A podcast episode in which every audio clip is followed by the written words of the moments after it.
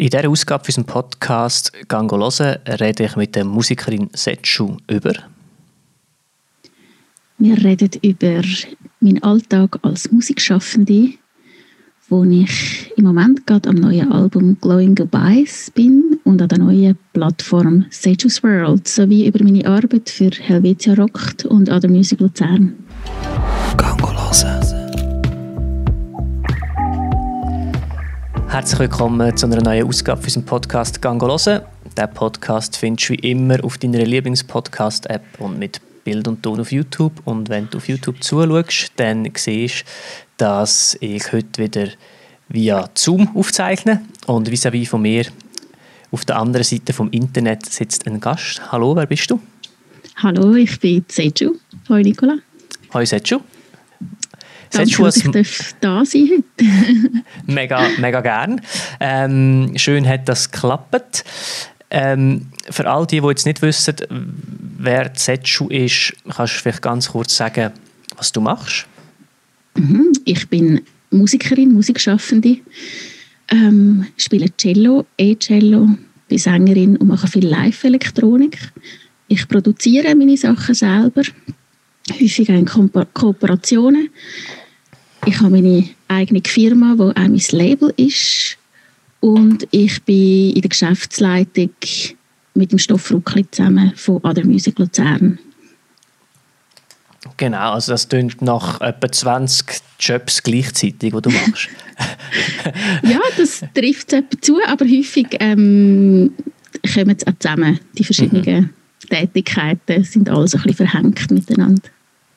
Schön, wie das genau funktioniert, wie die Tätigkeiten neben und miteinander funktionieren, das hören wir nachher. Aber zuerst fangen wir auch den Podcast wie alle anderen an mit der Kategorie «Was schaust?», was darum geht, dass unsere Gäste einen Tipp mitbringen, was man unbedingt müsste sehen oder gehört oder gelesen haben. Hast du etwas mitgenommen, ganz spontan? Ja, ganz spontan. Mal, also tatsächlich, ich finde, ähm, wichtig, vor allem in der jetzigen Zeit, unbedingt den Feed auf Social Media von Other Music Luzern anschauen, weil dort werden immer äh, wieder äh, Tätigkeiten von der Luzerner Musikschaffenden ähm, präsentiert. Und es gibt eine riesige Bandbreite. Und neben dem ich bin ja auch noch für Helvetia Rock tätig und ich habe dort wunderbare Freundinnen, die unglaublich gute Musik machen und die haben jetzt auch gerade Sachen released, unter anderem gestern.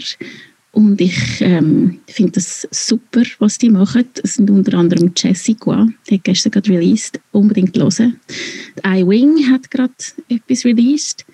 Und noch ein bisschen älter ist von der Jasmin Albaschs Album Gold.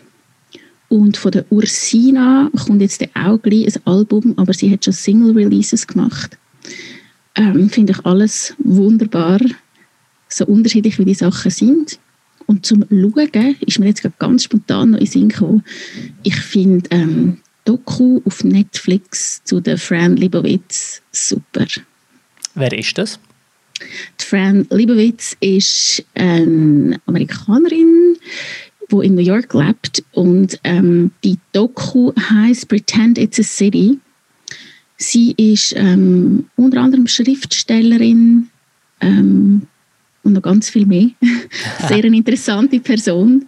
Ähm, nimmt kein Blatt vors Maul, hat äh, unglaubliche Argumentationen. ähm, ja, ich will nicht ein Streitgespräch gegen sie führen müssen. ähm, ich werde definitiv verlieren. Ähm, sie macht sich sehr viel Gedanken zu ganz vielen Themen und ich finde das äh, sehr interessant.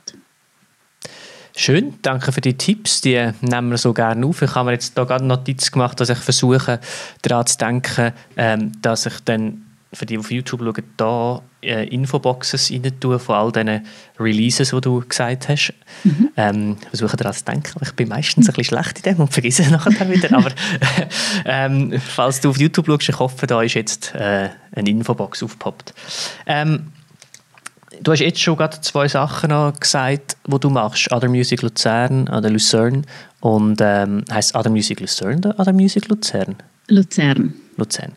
Genau. Ähm, da bin ich immer ein bisschen verwirrt. Und Helvetia Rockt. Kannst du vielleicht schnell für die, die nicht wissen, was das ist, die beiden Sachen kurz erklären? Ja, Adria Musik Luzern ist eine Netzwerkstelle für das Luzerner Musikschaffen, für den Musikwerkplatz Luzern. Wir vernetzen die Musikschaffenden vernetzen ähm, und vermitteln und begleiten.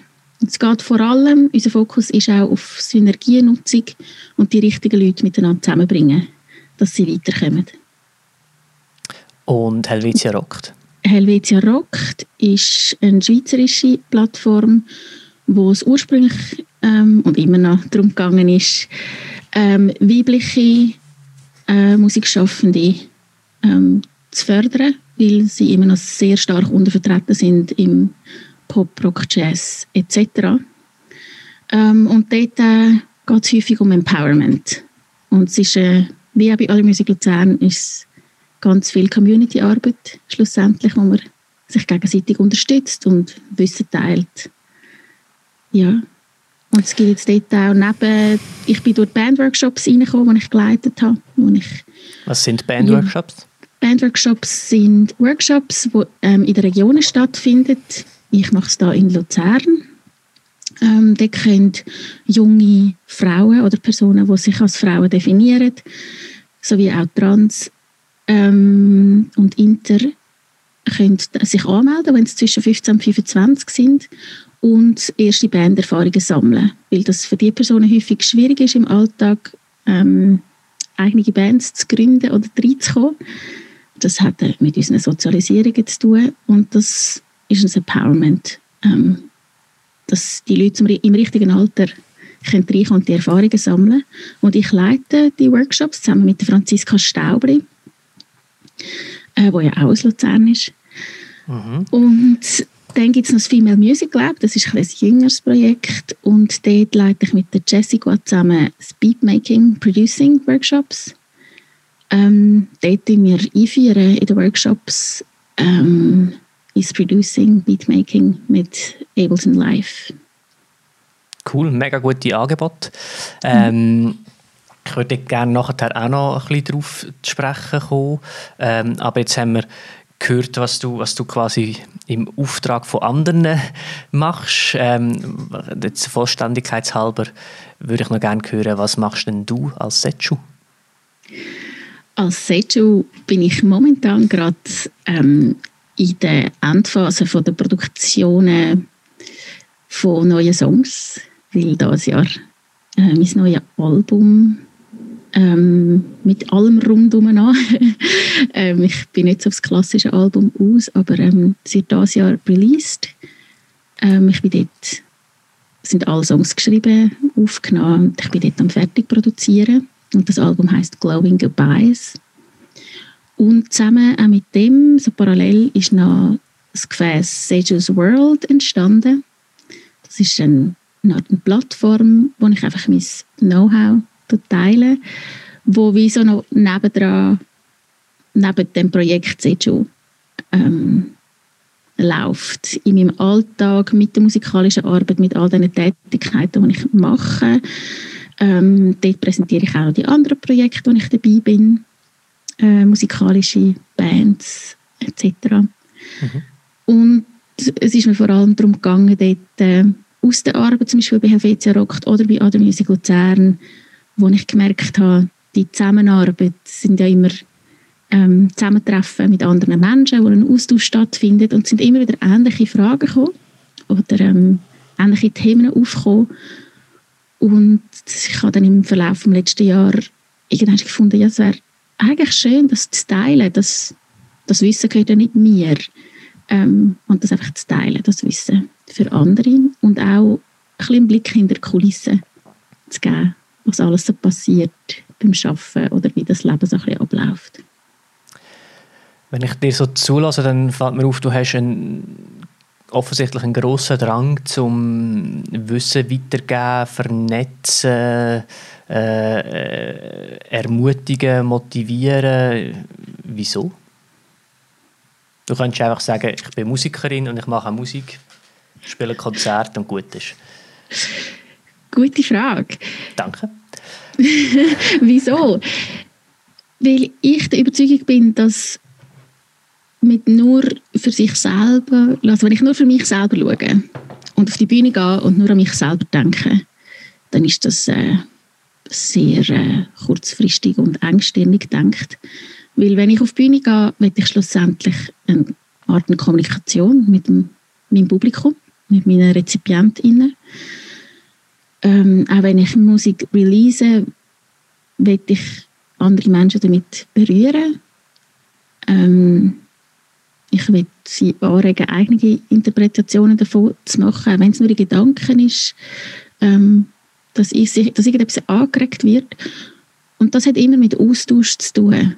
Ähm, und ich bin der ganz festen Überzeugung, ähm, das hat ein Kollege von mir gerade kürzlich gesagt, wo ich so monatlich einen Body Talk mache, wo wir einfach miteinander reden äh, über verschiedene Themen. Ähm, er hat gesagt, weißt, Input generiert auch immer Output. Und ich habe wirklich nicht das Bedürfnis, einfach mein Innere rauszukotzen oder mich selber jetzt gut zu inszenieren, sondern mich fasziniert zu beobachten, ähm, aufzusaugen, das zu verarbeiten ähm, und dann sicher auch subjektive, es ist ja immer subjektiv die Wahrnehmung, aber die subjektive Wahrnehmung nachher so lange zu bearbeiten, dass es wieder zugänglich wird für andere und durch das durchlässig wird für andere Interpretationen. Und für das muss ich immer im Austausch sein. Mhm. Ähm, in welcher Form auch immer. Das kann auch ganz simpel sein, wenn ich von meiner Wohnung ins Studio laufe und einfach am Beobachten bin, was dort so passiert. Ähm, bis zu eben ganz intensiven Gesprächen und Auseinandersetzungen mit Freunden und so. Mhm. Und ich glaube, es hat sehr viel mit dem zu tun, dass mir an dem liegt und dass ich auch glaube, dass wir nur miteinander weiterkommen. Also das geht so ins Thema Nachhaltigkeit rein für mich, wo, wo ich sehr breit fasse. Wenn ich etwas machen will oder mein Leben nachhaltig gestalten glaube ich nicht, dass ich das im Alleingang machen sollte, sondern immer zusammen mit anderen. Das ist natürlich mega schön. ähm, jetzt kann man natürlich sagen, das hindert dich vielleicht auch ein bisschen an an deiner Karriere als Musikerin, weil halt sehr viel Energie dann in so Sachen hineingehen, wo du ja theoretisch auch einfach in deine, in deine eigene Musik könntest stecken, um vielleicht noch mehr Musik schreiben oder noch mehr Konzerte spielen oder dich noch mehr promoten ähm, und so dann ja auch wieder mehr Leute erreichen und mehr Kommunikation schaffen, aber du hast dich dann bewusst oder unbewusst trotzdem dazu entschieden, dass du die ganz vielen in ganz vielen Bereichen tätig bist. Ich bin aber der Überzeugung, dass das nicht so ist. Ähm, und für mich hat sich der Beweis gerade ähm, ergeben jetzt äh, in dem Jahr, wo ja noch nicht so alt ist. Und zwar habe ich mich in ein Projekt in Bern hineingegeben. Also ich habe eine Anfrage bekommen, um musikalische Leitung zu machen und auch Musik zu schreiben und dann performen in einem Theaterstück in Bern wo dann leider müssen gefreezed werden. Wir haben zwei Wochen können arbeiten und ich habe mir das lange überlegt, soll ich das wirklich machen? Es ist wahnsinnig intensiv, fünf Tage in der Woche arbeiten mit dem ganzen Ensemble, mit dem Team. Und ich habe mich dann dafür entschieden. Ich bin dann die zwei Wochen in Bern gewesen, habe dort gewohnt und ich habe noch nie so viel Musik geschrieben wie in diesen zwei Wochen. Das ist genau wieder der Input generiert Output. Es hat so viel angeregt in mir inne, dass ich also einfach so viele Ideen hatte und die Energie durch das dann auch, um das zu machen. Darum glaube ich fest daran, dass das die Art und Weise, wie ich arbeite, das auch braucht. Ich muss noch anfügen, dass ich eben jemand bin, der sich sehr, sehr wohl fühlt, wenn sie allein ist. Ich bin wahnsinnig gerne da allein in meinem Studio. Wo du jetzt gerade bist, für die, die nicht zuschauen auf YouTube und das nicht sehen, du bist in deinem Studio. Genau, mhm. ich bin im Studio. Hinter mir ist mein Flügel, nebendran ist das Cello, das sieht man nicht. Harmonium, mhm. das Schlagzeug noch da hinten. genau, und rein von Natur aus würde ich dazu tendieren, einfach allein da innen zu sein. Mhm. Und ich denke, dass die Art und Weise, wie ich arbeite, auch eine Herausforderung für mich selber darstellt und ich mich so selber herausfordere, und immer wieder so aus der Komfortzone rausholen. Mhm. Und durch das, denke ich, auch weiterbringen. Wenn man nicht weiß, was für Musik das du denn machst, wie würdest du deine Musik beschreiben? Nur schon das Cello ist jetzt nicht unbedingt das Instrument, das man mega häufig hört, also zumindest nicht im Radio und in der Popwelt. Ähm, es ist ein bisschen doof, ich weiß, aber ich kann trotzdem versuchen zu beschreiben, wie deine Musik tönt, wenn man dich nicht kennt. Ähm, ich finde die Frage immer wahnsinnig schwierig. Die ist mega schwierig. Ich kenne es selber, wenn Leute fragen, was machen ihr denn für Musik, dann sagst du, ja, äh, lass es doch einfach. Mhm. Ja, ich finde wirklich, lass es. Meine Musik ist extrem vielschichtig und eigentlich tönt kein Song wie der andere. Ich wehre mich, muss dazu sagen, ich kann nicht anfangen mit so Schubladisierungen, egal in welchem Lebensthema aber vor allem bei der Musik nicht. Aber trotzdem ähm, würdest du sagen, du bist nicht im Black Metal daheim? Nein, das würde ich jetzt nicht sagen. Es ist, meine Musik ist schwer zu bladisieren. Ähm, es hat ganz einen schönen Begriff ist entstanden, ähm, den Pirmin Bossert mal verwendet hat. Und er hat dann New Weird Chamber Pop gesagt. und ich finde das eigentlich sehr zutreffend und ich kann mich sehr gut mit dem identifizieren, mit dem Begriff. Und ein weiterer Kollege hat gesagt, der Walle ähm, Brücker vom Radio Freiburg hat gesagt, es ist ein sonischer Dialog. Und das finde äh, ich auch sehr zutreffend. Am besten, äh, ich bin natürlich nicht Fan, wenn man meinen Podcast einfach unterbricht, aber am besten unterbrichst du jetzt eben den Podcast schnell und hörst äh, schnell rein in einen Song von der Setchu, damit du ein Bild kannst machen kannst. Ähm, wenn, wenn jetzt die Leute Zeit haben für einen Song, welchen sollen sie hören? Hm. Wenn es ein eher fröhlicher soll sein soll, um dazu zu tanzen, ist es für mich Louise. Wenn es eine darf sein, die in die dunkelblauen Tiefen geht, dann ist es entweder Gang oder Please. Und zum Einschlafen Bernuccio. ähm, wenn du sagst, in die dunkelblauen Tiefen, ähm, hat die Musik für dich Farbe? Ja, durchaus. Ähm, ich bei mir ist es aber nicht so, dass ich jetzt Akkorde in bestimmten Farben sehe. Ähm, was sie auch gibt? Was es auch gibt, das habe ich aber nicht. Ich sehe aber die Musik sehr wohl in Bilder ähm, und verbinde vieles mit Emotionen. Und das kommt dann häufig zusammen. Und so entstehen auch für bestimmte Klangfarben dann auch visuelle Farben für mich. Mhm.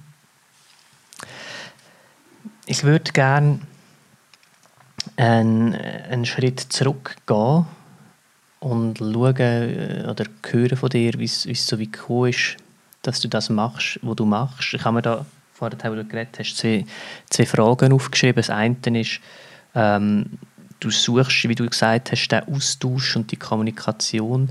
Ähm, wie ist es dazu gekommen, dass du das auf musikalischer Ebene machst und dass du nicht Autorin geworden bist oder Schauspielerin ähm, oder was es halt sonst noch gibt? Und äh, andererseits hast du gesagt, ähm, dass du das Projekt wie Helvetia Rockt sehr gut findest, weil es nach wie vor schwer ist für, für ähm,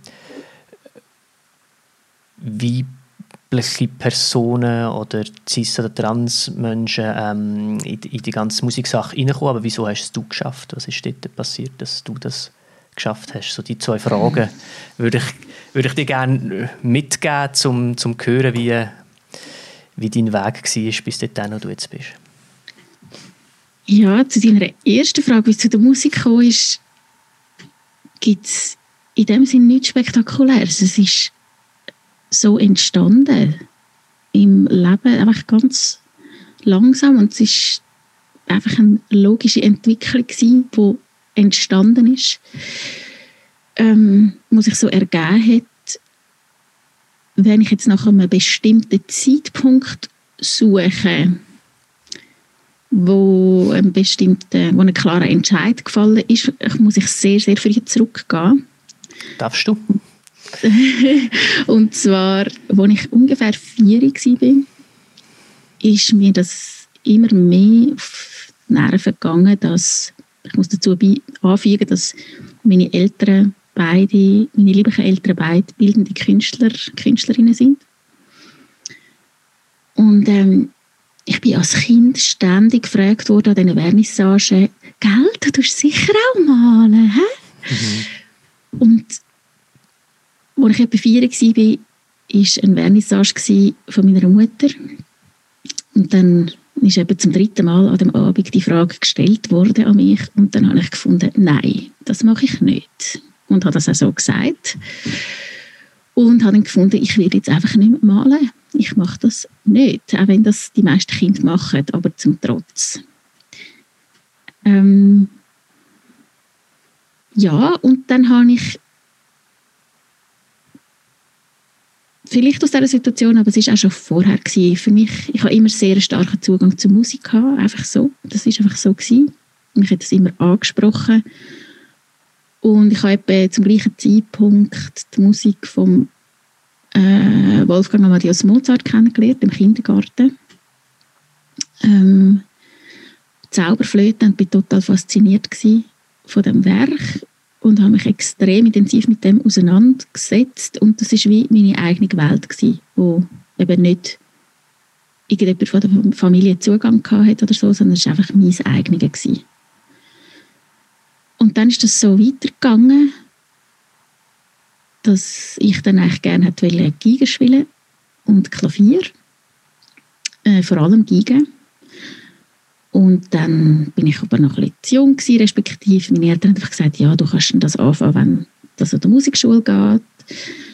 Und dann hätte ich gerne dann mit sieben Jahren Geige spielen in der Schule, aber an der Musikschule ist das noch nicht ähm, zugelassen. Dort hat man erst mit neun dürfen. Und so habe ich dann, glaube ich, schlussendlich insgesamt vier Jahre gewartet. Aber mit sieben bin ich an die Musikschule Geigen ausprobieren und bin so gar nicht begeistert von dieser Lehrperson, weil sie ist mir einfach nicht sympathisch war. Und ähm, der Cello-Lehrer ist mir sehr sympathisch gewesen, der Röbi. Und der Röbi. dann habe ich, hab ich gefunden, ich will beim Röbi gehen. Also damals noch beim Herrn Zemp. Ähm, Geigen lernen. Also als siebenjähriges Kind habe ich gefunden, ja, ich meine, er ist Musiker, ich gehe jetzt bei dem Geige lernen. Und dann hat es geheißen, ja nein, das ist im Fall nicht so einfach. Also entweder bei ihm Cello lernen oder bei den anderen Geige lernen. Und dann habe ich gefunden, okay, dann spiele ich halt Cello, weil bei dieser anderen Person kommt für mich nicht in Frage, auf keinen Fall. Und ähm, dann habe ich aber noch zwei Jahre gewartet und ähm, unter anderem sehr, sehr erboste Briefe an Musikschulleiter geschickt, an Sales Kleb damals, weil ich so empört war, dass ich nicht durfte Cello spielen Dass, dass du die Namen noch weißt, das beeindruckt mich jetzt gerade ein bisschen. Ja, das Schöne daran war, ich meine, die hätten dann befremdet sein, die Menschen, über das Verhalten von dem kleinen, sturen, eigensinnigen Kind. Mhm. Ähm, die haben aber alle wunderbar reagiert und ich habe bis heute, also ich habe mein ganzes Leben Kontakt mit diesen Menschen gehabt. Jetzt in den letzten paar Jahren nicht mehr so viel, aber zum Beispiel mit der Musikschulleiter, mit dem Sares, habe ich lange Postkarten geschrieben oder Briefe. Ähm, er äh, immer wieder an meine Konzerte gekommen. Und der Rebi Zemp war ganz eine wichtige äh, Person gewesen, ähm, für mich. Das war mein erster Cello-Lehrer und ähm, ohne seine Unterstützung wäre ganz viel nicht passiert. Und so ist es nachher auch bei allen anderen Personen gewesen, die ähm, in meinem musikalischen Leben dazugekommen sind. Ähm, das sind ganz wichtige äh, Menschen gewesen, die wie das eigensinnige Menschen haben können nehmen, so wie es war und die nötigen Freiheiten geben.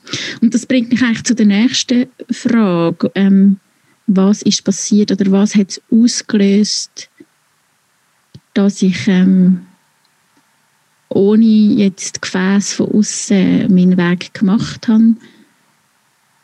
Ich glaube sehr fest, dass es mit meinem Eigensinn zu tun hat und mit meinem Durchhaltewillen. Und vielleicht auch mit meiner Sturheit, weil ich glaube, Sturheit ist nicht nur etwas Negatives. Ähm, aber ich habe wirklich einen grausam sturen Stiergrind. und ja, wenn ich mir etwas in den Kopf setze, dann ziehe ich das eigentlich auch durch.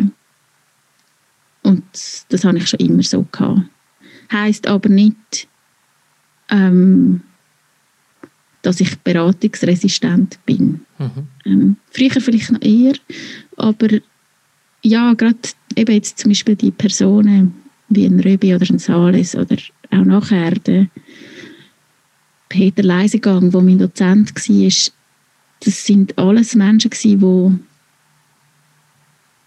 ja, irgendwie das haben können nehmen, wenn ich war, und mir die Freiheit gegeben aber die Inputs, die sie gegeben haben, die Anregungen, das ist wahnsinnig wichtig gewesen. Oder äh, dann meine Klavierlehrerin im Sales, seine Tochter, Hildegard, die hat das auch.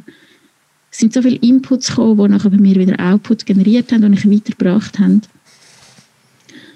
Und darum finde ich das sehr wichtig, also dass die Balance, dass es eine Balance gibt, dass nicht einfach alles eigen sind und alles, was da innen ist, weil das mhm. ist sehr stark.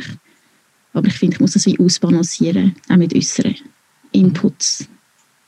Und dass ich das kann reflektieren kann, was bei mir innen dran passiert.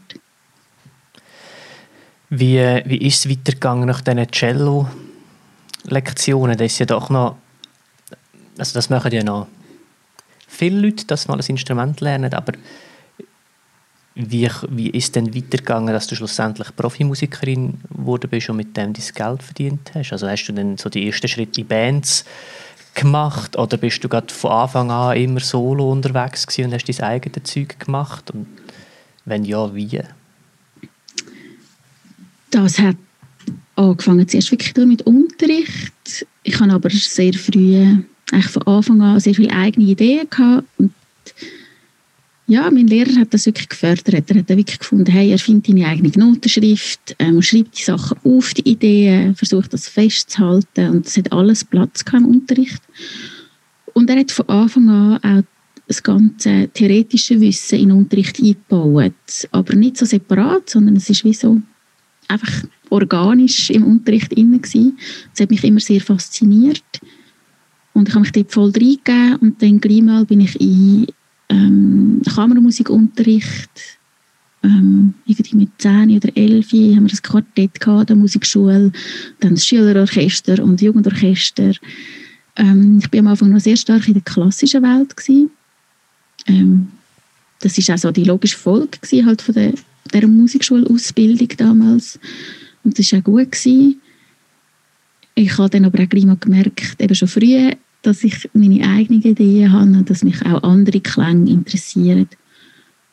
Und dann vor allem durch Hildegard Kleb, meine Klavierlehrerin, bin ich dann auch zu neuer Musik gekommen, äh, neuer klassischer Musik, Improvisation. Und mit ihr habe ich sehr viele Projekte gemacht, ähm, wo wir dann auch, wo ich mit einem Schlagzeuger dann ein Impro-Duo hatte, ähm, durch ihre äh, Motivation, wo ich mit ihr viel vierhändig Klavier gespielt habe, wo wir so ganze Konzertprogramm zusammengestellt haben, wo aber nicht nur Musik beinhaltet haben, sondern ähm, das Ganze rundum, die ganze Inszenierung. Ähm, wir haben viel mit Gedicht geschaffen, dass wir Gedicht ähm, vertont haben oder Bilder über Bilder improvisiert haben. Und ähm, nachher bin ich auf Dänemark für ein Jahr, ein Austauschjahr. Und ich denke, das war eine Art ein Schlüsselmoment, gewesen, weil es ist wirklich klar gewesen, ich kann mein eigenes Instrument nicht mitnehmen. Und ich bin dann dort angekommen und für mich ist sehr schnell klar gewesen, ich muss ein Cello finden. Wie alt bist du denn, sorry? 16. Ja. Und ich habe dann gefunden, ja, ich ähm, suche mir jetzt ein Cello und habe dann ein Cello aufgetrieben und habe mir dann auch Unterricht aufgetrieben. Das war nicht so einfach gewesen, weil ich bin, bisschen, ich bin nicht in einer grossen Stadt gewesen. Ich bin im Sonnenjüland äh, an der Nordsee in Tönno. Das ist ein kleines Städtchen. Und ich bin dann von dort jede Woche anderthalb Stunden mit der Eisenbahn auf Esbjerg gefahren und anderthalb Stunden wieder zurück für die Cellostunde. bin dort als Konsi zu einer Studentin in Unterricht und dann dort das Jugendsymphonieorchester. Und dort habe ich wie gemerkt, hey, mir ist das der Wert, die drei Stunden Reisezeit am Donnerstagabend. Ähm, das macht mir nichts weil ich will das machen Und gleichzeitig ist in, habe ich am Gimmi dort, bin ich in der, ähm, habe ich Schwerpunktfach noch Musik gewählt zusätzlich.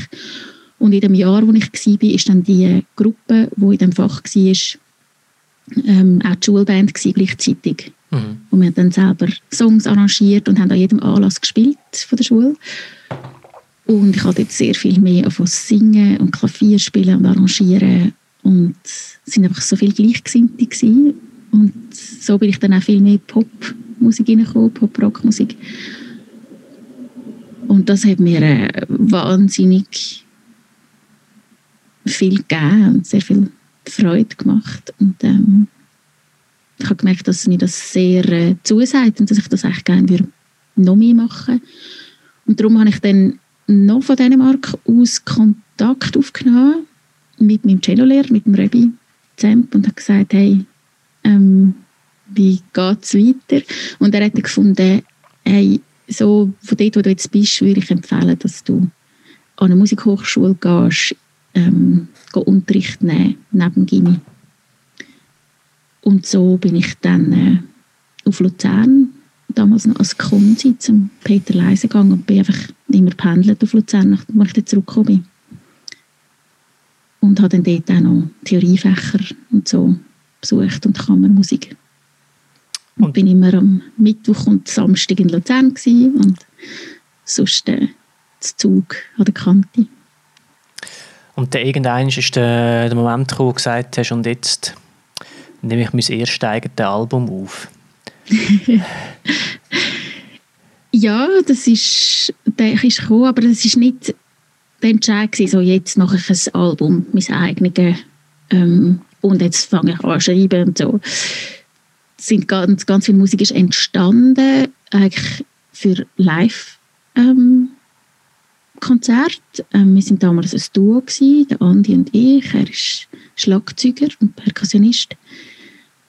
Und wir haben dort ganz viel zusammen gespielt, ähm, an verschiedenen Live-Konzerten, an Hochzeiten und Geburtstagen. Und wir haben Musik geschrieben, miteinander.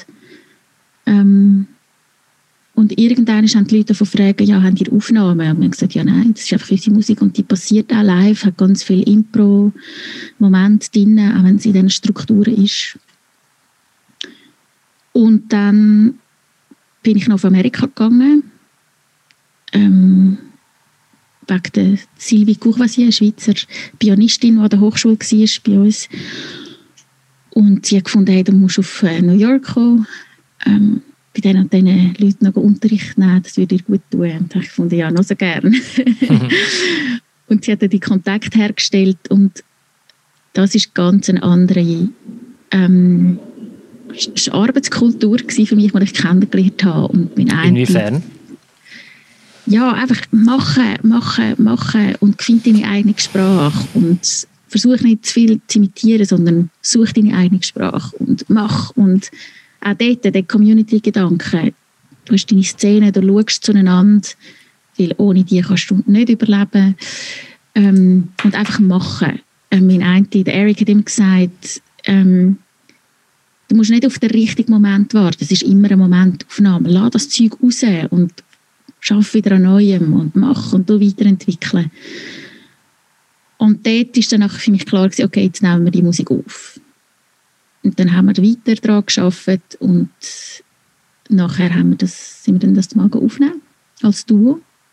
Und dann sind wir zum Trio angewachsen, live. Ähm, und dann sind aber immer mehr Live-Anfragen für Solo gekommen, gerade im Ausland, äh, wo es halt auch mit der Reisespesen verbunden war und so. Und gleichzeitig hat der Dritte im Bund, äh, der Marcel, äh, wo Live-Elektroniker war bei uns, äh, ein Vollstipendium für das PhD bekommen in den Staaten. Und es war klar, ja, er geht jetzt in die Staaten, wir können in dem Sinne nicht mehr als Band so weiter funktionieren. Und zeitgleich die Anfragen für die Solo-Sachen und dann habe ich halt das Set umgebaut, für dass es solo funktioniert.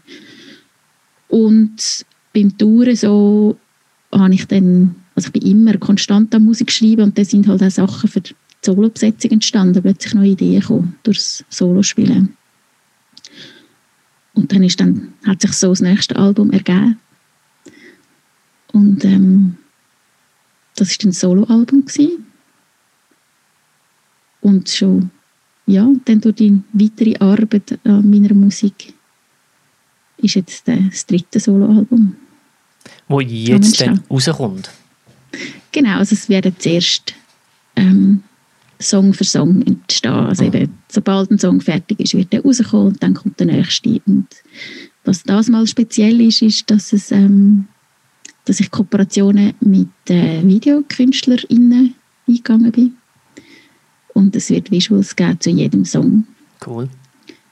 Und ich weiß aber nicht, was sie machen. Das ist abgegeben, sie haben freie Hand.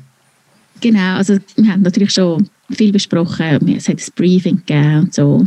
Und wir haben jetzt auch aufgrund von der momentanen Situation und weil wir in Europa ein bisschen verteilt sind, ähm, das noch angepasst, dass es auch in dieser Situation funktioniert. Und ich finde das aber auch total schön, wenn die Songs mal stehen, die nachher quasi loslassen und dann machen andere Leute weiter dran. Mhm. Ähm, wie schaffst du jetzt? Bist du live auch allein, also solo unterwegs? Oder hast du live noch Musikerinnen, die dich äh, begleiten? Und wie ist es äh, im Songwriting-Prozess? Ist das ein One-Woman-Show? Nein, der Anfang ist ganz allein. Ähm, die Lyrics, die ganze äh, Musik, Songstruktur, ähm, das passiert bei mir. Da bin ich allein, häufig ziehe ich mich auch zurück für das. Ähm, es passiert sehr viel in meinem Kopf, meistens ist ganz viel da rein und es äh, köchelt und köchelt und köchelt und reduziert sich und nachher kommt es raus. Häufig relativ schnell dann, weil alles schon sehr klar ist. Und dann schaffe ich aber schon seit jeher, also seit dem ersten Album, immer mit dem Aaron als Co-Produzent zusammen. Ähm, der Aaron Levisier ist in Brooklyn und wir verstehen das musikalisch einfach blind links. Wir müssen häufig gar nicht miteinander reden. und das passiert schon. Ich denke manchmal so, ah, das wäre jetzt cool, wenn wir irgendetwas am Mischen sind. Und dann hat er es schon gemacht. und ja, also er hat jetzt, vor allem jetzt bei dem Album, das kommt, ist es ganz enge Zusammenarbeit. Also auch beim äh, Song produzieren dann. Ich schicke ihm die erste Version. Er macht dann etwas, spielt nachdem etwas ein, schickt es mir wieder zurück. Dann mache ich wieder etwas dran, dann schicke ich es ihm wieder, bevor wir dann ins Mixing gehen. Und es hat auch noch, also auch bei einem Song ist noch eine weitere Kooperation dabei, ähm, wo einfach ein Element gefehlt hat für mich und ich fand, es muss das reinkommen. Ähm, und ich kann das selber nicht machen. Und dann habe ich einfach jemanden gefragt, ob er das machen Was hat die Person denn gemacht? Ähm, es war ein Song, wo ich einfach ganz eine tiefe Gesangsstimme vermisst habe. Und ich habe das zuerst selber versucht zu machen. Ähm, mit verschiedenen Effekten. Und es hat aber nicht so getönt, wie ich mir das vorgestellt habe. Und dann äh, eben habe ich meinen Kollegen Walle Brücker vom Radio Freiburg ähm, gefragt, der ganz eine schöne, tiefe Stimme hat, äh, ob er das würde machen Und dann hat er das gemacht. Hat er dazu gesungen. Wenn man nicht weiß, was ein Produzent macht, kannst du ganz kurz mhm. erklären, was macht ein Produzent denn an deinem Song? Also ich muss dazu sagen, wir sind ja Co-Produzenten, Produzentinnen. Mhm. Es ist nicht so, dass er mein Produzent ist ähm, und dann alles macht. Es geht vor allem darum, also man hat einen Song, Songstruktur, Lyrics, Musik ist soweit parat. Und nachher tut man aber je nachdem äh, miteinander schauen, ja, stimmt das Arranging? Braucht es noch etwas? Fehlt noch etwas? Tun wir etwas umstellen? Fehlt noch ein Sound? Wenn wir irgendetwas dazu tun? Ähm, so, also wirklich, dass, dass das nachher als Gesamtding funktioniert, auch nachher beim wenn es jetzt ein Album wird, dass eine gewisse Klanglichkeit, dass ein roter Faden durch die Stücke geht, wo die zusammenführt, dass eine dramaturgische ähm, Logik dahinter ist, dass es aber auch klangliche Logik hat. Also ja, dass es nicht völlig anders stöhnt, jeder Song im Sinne von, der Klanglichkeit, sondern dass es doch noch, auch wenn es so wahnsinnig unterschiedlich sind, noch ähm, eine Zusammengehörigkeit wahrnehmbar ist. Ähm, so wie wir jetzt im Moment arbeiten, ähm, geht es ganz klar auch in eine gewisse kompositorische Zusammenarbeit. Ähm, nicht aber von der Grundkomposition her, sondern nachher so in den Details innen. Wie kann man noch etwas, ähm, wo kann man noch ganz Eckchen feilen, ein bisschen so. Ähm, du hast ganz am Anfang gesagt, dass du gefühlt 100 Sachen machst. Ähm, kannst du uns mal so eine ist immer schwierig, aber so auf so eine normale Woche mitnehmen, was auch immer das heißt in deinem Fall. Wo, wo bringst du, also hast du gewisse Routinen, wie du deine Woche gestaltest? Ähm, wo schaffst du wie viel für was? Hast du die Übungen, die du für die Musik nützt, oder bist du der Morgenmensch? Ähm, nimm uns mal mit, dass man sich da ein, ein Bild machen kann. Weil, auf was ich eigentlich raus ist, es klingt ja so schön und so romantisch. Ich bin jetzt Musikerin und ich schließe mich den ganzen Tag in meinem Probelokal äh, ein und mache ein bisschen Musik und dann verdiene ich mit dem mein Geld. Aber das ist es ja nicht. ähm, wie machst denn du das? Also, eben, Musik, Musik machen ist super, das mache ich auch gerne, aber ich verdiene mein Geld nicht mit dem. Ähm, was, wie sieht eine Woche aus von dir mit all diesen Jobs, die du hast? Mhm. Eine Woche so zu beschreiben, eine typische, ist eigentlich fast unmöglich bei mir, weil jede Woche ist eigentlich wieder komplett anders. Das bedingt aber, dass ich ähm, ganz starke Selbststrukturierung habe, damit ich äh, vorwärts komme und alles reinbringe, was ich machen will. Das heißt, ich würde vorschlagen, ich gehe eher mal durch einen, so einen strukturellen Tag durch. Mhm. Das ist, glaube ich, beispielhafter. Mhm. Ähm, du hast gefragt, ob ich ein Morgenmensch bin oder ein Nachtmensch. Ich bin eine absolute Nachtjüle. Absolut. Schon immer gewesen, seit ich Kind bin. Aber ich stehe wahnsinnig früh auf am Morgen, normalerweise. Ähm, meistens so halb sechs. sechs. Der Grund ist, dass ich ein Morgenmuffel bin und einfach keine Menschen vertrage. Das heißt, ich stehe einfach so auf, dass ich ähm, alle Menschen vorbeikommst, ja. Genau. und in Ruhe meinen Kaffee kann trinken ähm, Der Kaffee ist für mich so ein, äh, so ein Ritual am Morgen. Also ich stehe auf und ähm, du dann zuerst mal von Hand Kaffee mahlen und das andere meditieren oder machen sonst etwas. Für mich ist das ein bisschen meine Meditation. Es ist so, ich tue mich von Hand mit Kaffee malen, tue dann meine Mokka aufsetzen und dann kommt der Kaffee auf und dann mache ich mir ganz grosse Tasse. Dort ist immer eine ganze Mokka-Füllung drin und dann noch... Also hast du da die alte... Ähm, Cafetiera, genau. genau auf der Platte kochst. Genau. Und ähm, Dort sind etwa vier Espresso-Tassen drin. Und das kommt in eine grosse Tasse. Und dann fülle ich das noch auf mit äh, Vollmilch, Rohmilch, direkt vom Bauer, die ich am Stallgang holen Und das ist mein Morgen. Und dann sitze ich einfach auf dem, auf dem Sessel am, am Fenster und trinke den Kaffee und schaue raus. Und das ist einfach wunderbar. Das ist so der perfekte Morgen. Und dann ist etwa sieben und dann äh, mache ich mich mal parat und dann ähm, steht die Familie dann langsam auf und ähm, in, äh, das Kind muss in den Kindergarten.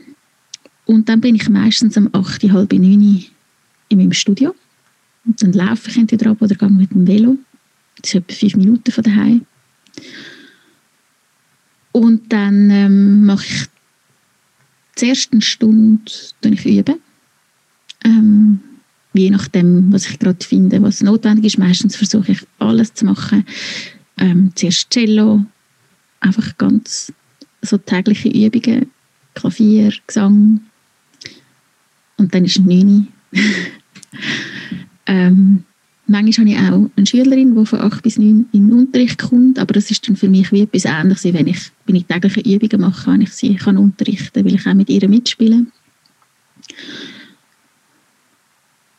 Und dann kommt es ein bisschen darauf an, dann ist entweder je nachdem, was ansteht, ähm, gibt es so einen 3-Stunden-Block, 3-4-Stunden-Block für ähm, Mini-Büroarbeit, für Seju, für Seju's World oder für die Firma, für Musicbox Entertainment oder für Other Music Luzern. Weil dort ist auch, steht Administration an. Bei Musicbox Entertainment haben wir auch Angestellte.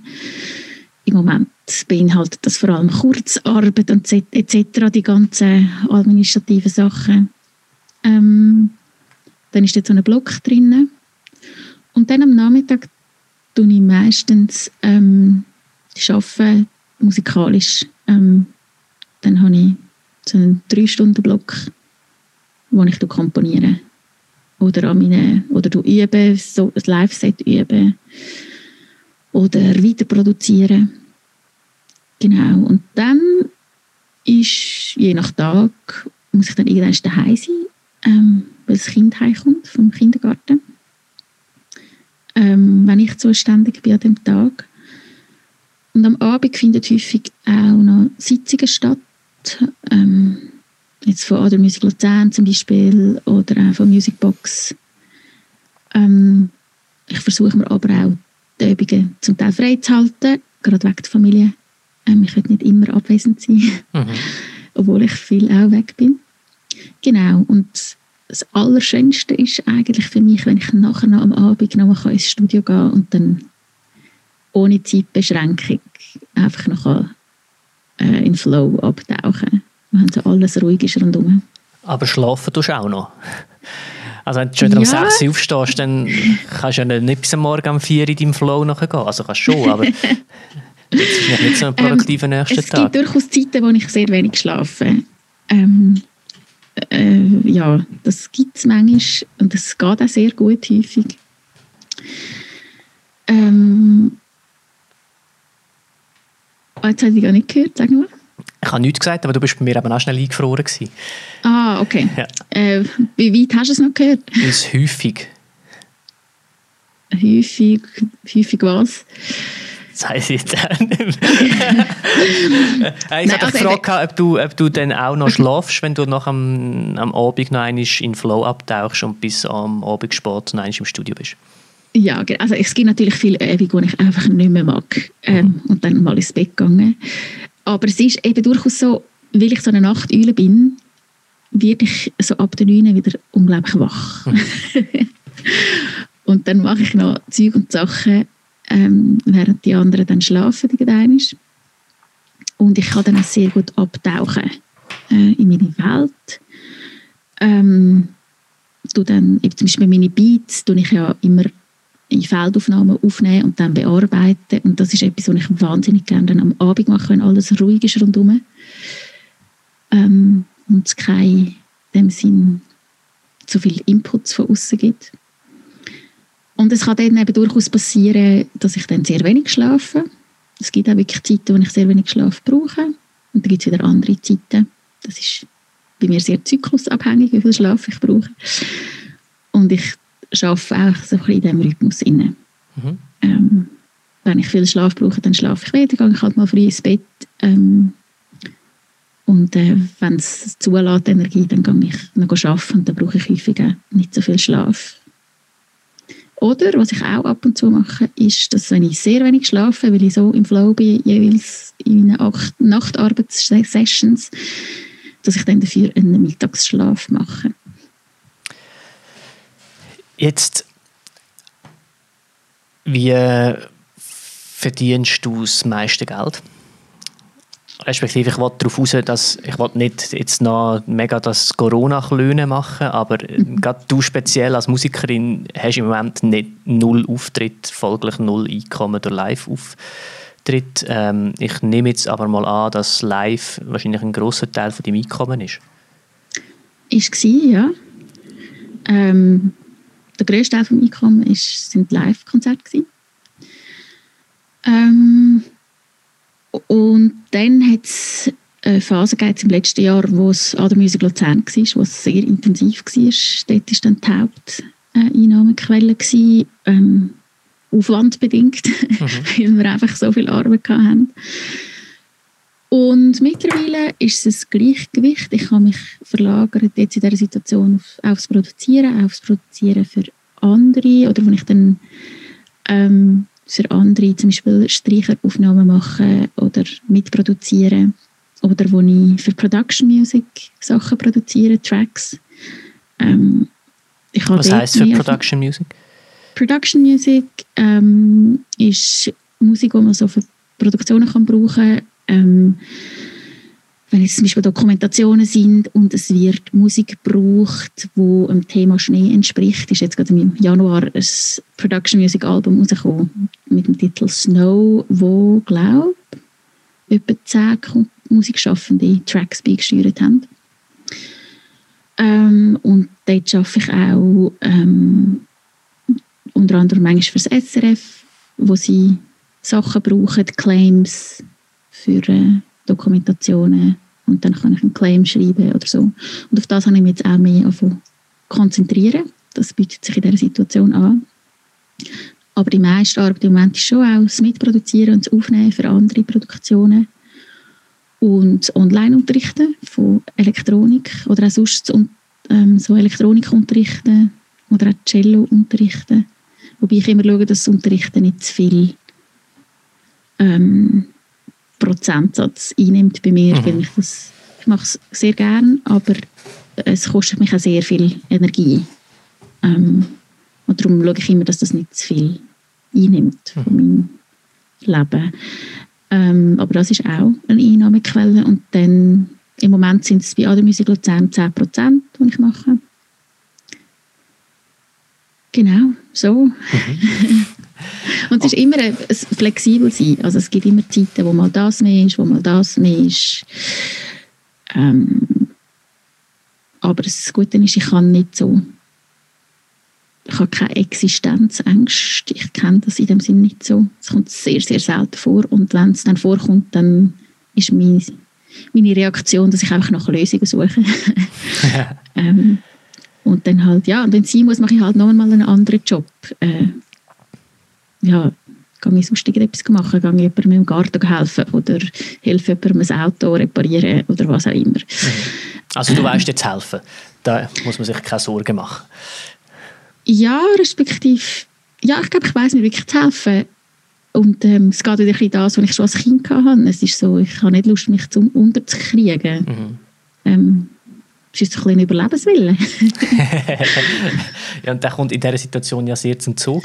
Und mhm. ähm, du hast ja jetzt gerade, äh, also zumindest habe ich erst so ein bisschen Ende letzten Jahr von dem Wind bekommen, dass du mit Setschus World noch etwas Neues ähm, wagst, das nicht nur noch mit Musik zu tun hat. Mhm. Ähm, setschusworld.com und dann gibt es auch jenste andere Kanäle wahrscheinlich noch, sehe ich da, Insta, Facebook, oder leitet das wieder zurück aufs andere? Nein, das ist, ja, es ist dann so eine Mischform. Äh, auf Insta ist schon länger so eine Kombination gewesen, aber ähm, dort ist jetzt mehr. Wenn natürlich viel bei der Musik läuft, ist mehr Musik. Wenn ähm, dort nicht so viel läuft, dann kommt das andere rein. Ähm, so Behind the Scenes haben wir jetzt angefangen machen. Mhm. Ähm, dann eben so Einblicke in Gartensachen und ich koche ja wahnsinnig gern. Ich habe mit meiner äh, Schwester, schon seit wir klein sind, haben wir immer so Rezepte ausprobiert. Sie am Anfang noch mehr als ich und mittlerweile sind wir da uns immer an Postkarten schreiben und Rezepte schicken. Und irgendwann haben wir gefunden, hey, das könnten wir eigentlich teilen, das, die coolen Rezepte. Mhm. ähm, ja, und wenn wir zusammenkommen, tun wir immer äh, kochen und essen und geniessen. Und ähm, ja, das teilen wir jetzt so teilen. Ähm, ich mache auch sonst sehr viel selber. Unter anderem auch zum Geld sparen. Aber auch aus Überzeugung, weil ich will wissen, was in diesen Sachen innen ist, ähm, wo, wo ich brauche. Mhm. Aber es ist definitiv auch ein finanzieller Grund. Ähm, ja, und das sind ganz einfache Rezepte eigentlich und es ist vieles einfach gemacht und weil ich immer wieder darauf angesprochen wurde, bin, ob ich kann sagen, wie ich das mache, habe ich dann gefunden, du, das kann man ja einfach öffentlich machen und mhm. teilen. Mhm. Und das ist jetzt so dort entstanden und das wird auch jetzt immer weiter wachsen. Irgendwann ist, wird jetzt dann hoffentlich gleich auch noch ein Online-Shop dort drauf sein, wo ich dann auch meine, äh, einerseits meine Platten drauf habe, meine Musik, aber auch Merch und dort dann auch immer verschiedene Sachen. Der ist jetzt aber noch nicht aufgeschaltet. Der kommt noch. Genau, eins nach dem anderen. Eins nach dem anderen. Dann kommen wir nämlich schon langsam ähm, gegen, gegen Schluss von, der, von dem Gespräch. Ähm, wo, wo zieht es sich auch in Zukunft? Was sind die nächsten Pläne? Was steht da? Das hast du schon gesagt, der Online-Shop. Eine gute Überleitung gewesen, tiptop ja. natürlich. Ähm, was, was kommt sonst noch? Ja, also eben sicher die Arbeit an äh, Sage's World. Ähm, dort kommen jetzt ein paar Sachen. Dort habe ich ganz viel vorbereitet, äh, wo jetzt nach dies nach kommt. Am Online-Shop muss ich noch ein bisschen ähm, arbeiten. Ähm, dann kommt irgendwann im späten Frühling, frühen Sommer, kommt dann der erste Song von der neuen, vom neuen Album. Und dann nach dies nach Song für Song. Ähm, dann arbeite ich im Moment auch noch weiter an der Musik von dieser Produktion in Bern, die ich, von, ich vorher erzählt habe. Wir haben müssen freezen. Mhm. Ähm, das Projekt heißt Kunstmutter. Und ich bin dort relativ kurzfristig dazugekommen. Das war im Dezember gewesen. und im Januar haben wir gestartet. Und ich habe jetzt wie entschieden, dass ich die Pause, die aufgezwungene Pause von einem Jahr nutzen, um das weiterentwickeln, die Musik weiterentwickeln, dort weiterarbeiten. Und ja, wahrscheinlich fließt das auch in meine eigene Arbeit, musikalische Arbeit bei Sejus dann auch ein. Und weiterhin ähm, ich werde noch weiter dran sein an Production Music, wo ein paar Aufträge rum sind. Und ich hoffe, dass jetzt im Frühling irgendwie wieder so ein bisschen Innenhofkonzerte und so möglich sind. Das war nämlich auch ein Glück gewesen, letztes Jahr, dass ich nachher ein Innenhofkonzert spielen während dem Lockdown und so. Und das war auch schön, gewesen, mhm. ähm, das so zu machen. Ich hoffe, dass so kleine Geschichten werden möglich sein. Wir haben das Konzept da bei uns, da im Studio, wo wir ein Kopfhörerkonzert für 15 Personen machen Das haben wir im November noch machen nachher leider nicht mehr. Aber sobald wir das wieder dürfen, werden wir dort natürlich auch wieder ansetzen, weil parat sind wir und verschiedene Programme und Bands hätten wir auch, die da könnten herkommen für die Kurzsätze in den Kopfhörerkonzerten. Ja, und sonst äh, OML, wo wir äh, voll dran sind, der Stoff und ich, in der Geschäftsleitung, zusammen mit dem teilweise neu konzipierten Vorstand, ähm, wo es ganz viel umzusetzen gibt und weiterzuentwickeln. Female Music Lab haben wir auch Workshops, die werden stattfinden mit Jazz zusammen. Und äh, Bandworkshops habe ich gerade letzte Woche gemerkt, dass ich keinen Plan habe, was dort gerade der Stand ist und ich unbedingt muss nachfragen, weil ich so ein wichtiges Projekt finde. Genau, ähm, also bei Helvetia, Helvetia Rock sind wir auch dran. Und ähm, ja, jetzt das Wochenende Ghost Festival, äh, wo heute Morgen nicht stattfindet. Mhm. Und heute wäre eben auch noch Premiere von Kunstmutter. Das heißt, ich werde heute äh, mit einem gesponserten Bier vom Ghost Festival Doppel-Leuboxer anstoßen auf die nicht stattfindende Premiere und dann ja. mit meinen Frauen von dem Projekt irgendwie virtuell auf das anstoßen und wieder connecten. Schön. genau. Ähm, bei mir geht es heute dann noch weiter mit einem Podcast mit der Martina Berter. Könntest du sie? Ja, wir ähm, haben miteinander viele Bandworkshops gegeben und wir kennen das schon ewig. Sehr schön. Ich, äh, hast du eine Frage für sie, die ich von dir an sie in den nächsten Podcast könnte weitergeben könnte? Hm. Das trifft mich jetzt gerade ein unvorbereitet. Ja, es ist auch für mich total unvorbereitet. Es ist mir jetzt gerade eingefallen, dass ich das machen könnte. Das hätte ich jetzt noch coole Idee Also, das erste Mal, was, ich, was, was du für mich unbedingt musst machen musst, ist, sag ihr einen ganz lieben Gruß. Sag ich ich sehr habe sie gern. schon ewig nicht mehr gesehen. Mhm. Ewig. Ähm, ja, ich habe gesehen, dass sie an neuen Sachen dran ist. Ich habe so ein paar ich habe einen Post gesehen, wo sie gesagt hat, sie hat schon ewig nicht mehr gepostet. Ähm, ich bin aber nicht ganz gestiegen, oder vielleicht habe ich mir auch Zeit nicht genommen, was das genau ist. Mich nimmt es wunder, was sie jetzt gerade im Moment macht, was sie dran ist. Gut, das frage ich Sie ganz bestimmt. Aber ich, äh, äh, die Nachfrage äh, hat wahrscheinlich noch ein bisschen mehr Wichtigkeit, wenn ich noch sage, Zetschu will es auch wissen. Ja, ich will es wissen. das war für mich so ein bisschen mysterious. Gewesen. Was, was macht sie jetzt genau? Gut. Ich habe es nicht ganz, also eben, ich, es ist auch so schnell, schnell und ich habe nur so schnell, schnell einen Post gesehen, weil ich bin nicht so viel auf Social Media selber. Ich tue es einmal so ein bisschen einschränken. Ähm, aber es nimmt mich wirklich Wunder, was Gut. sie dran ist, weil das meiste gefällt mir sehr gut und ja, wir kennen uns wirklich schon sehr lange. Sehr schön, dann leite ich das so weiter. Ähm, Dir danke ich ganz, ganz fest für, für die Zeit, die du dir genommen hast, für die Stunde, die wir da zusammen gesprächelt haben. Ähm, Danke dir vielmals. ja, wo findet man mehr zu dir?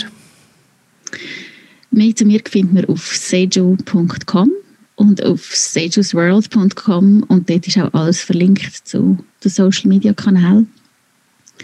Und sonst auf musicdirectory.ch. Ein Sehr gut. super Verzeichnis für ganz interessante Personen im Musikbusiness. Dann geht dort unbedingt schauen. Äh, hört mal rein, nehmt euch ein bisschen Zeit und hört die Musik von der Setchu. Dir danke vielmals für deine Zeit und ähm, bis zum nächsten Mal, würde ich sagen. Sehr gerne. Tschüss zusammen. Danke vielmals. Ciao zusammen. Gang hören.